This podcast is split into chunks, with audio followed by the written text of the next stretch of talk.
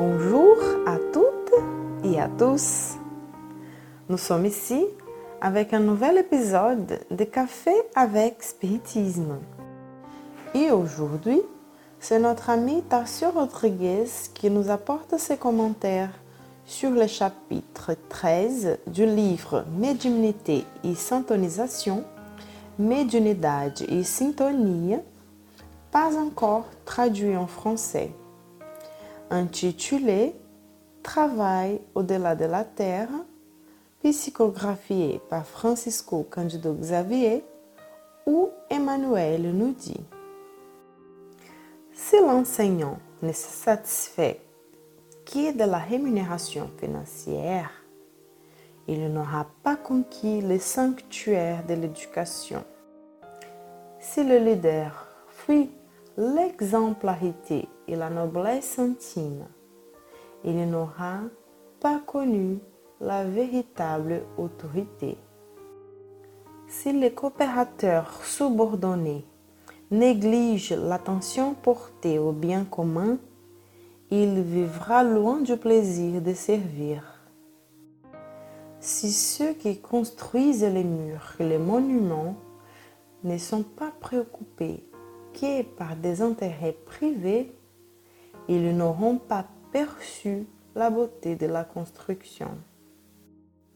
C'est ceux qui soulagent les douleurs humaines, recherchent simplement les profits faciles. Ils ignoreront certainement le temple du vent de la guérison. C'est ceux qui éclairent, évitent la dévotion et la sérénité, préférant se placer entre l'exigence et la dureté. Ils n'allumeront pas la lumière de l'amour sur le chemin. N'oubliez pas que vos activités en dehors du corps dense seront toujours la continuation de ce que vous faites à l'intérieur de vous en obéissant à votre propre cœur. Il ne suffit pas de lever des bras agiles, de verser une phraseologie précieuse, ou de provoquer un mouvement excessif autour de vos journées, car il y a beaucoup de mains ouvrières dans les prolongements de l'ombre, beaucoup de verbiages pompeux dans l'exploitation moins digne, et beaucoup de bruits vains ne provoquant là où il existe qu'amertume et lassitude.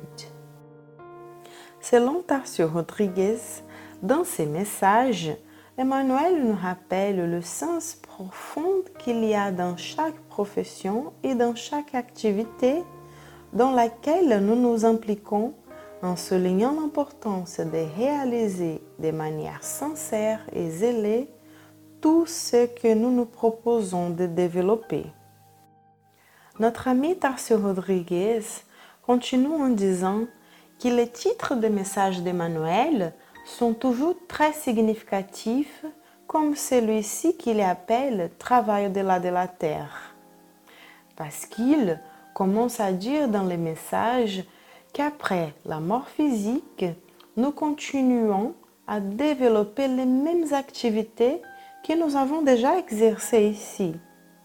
Du fait que nous apportons avec nous des expériences passées dans tel ou tel thème qui nous rendent déjà capables de continuer l'apprentissage dans le même domaine que celui que nous avons déjà travaillé ou étudié dans des existences précédentes.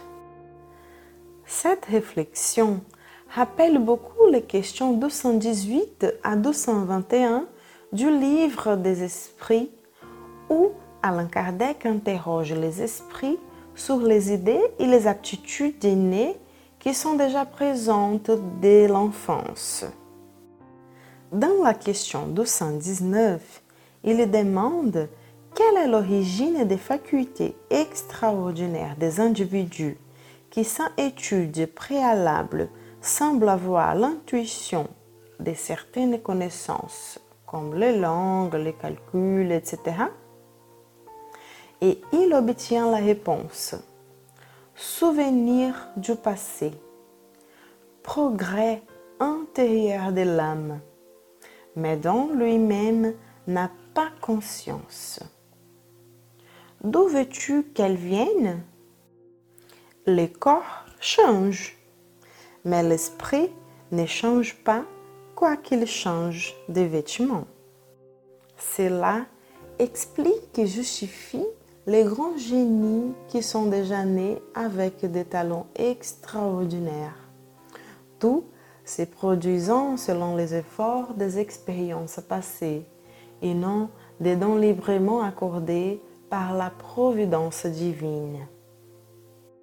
Et comprendre cette logique est si important car même si nous ne sommes pas des génies aux, capacités extraordinaires, nous comprenons que si nous commençons maintenant dans quelque chose pour lequel nous n'avons peut-être pas tant de talent, nous récoltons certainement des bons résultats dans le futur, même si c'est dans d'autres vies, car rien de ce qui est accompli ne se perd.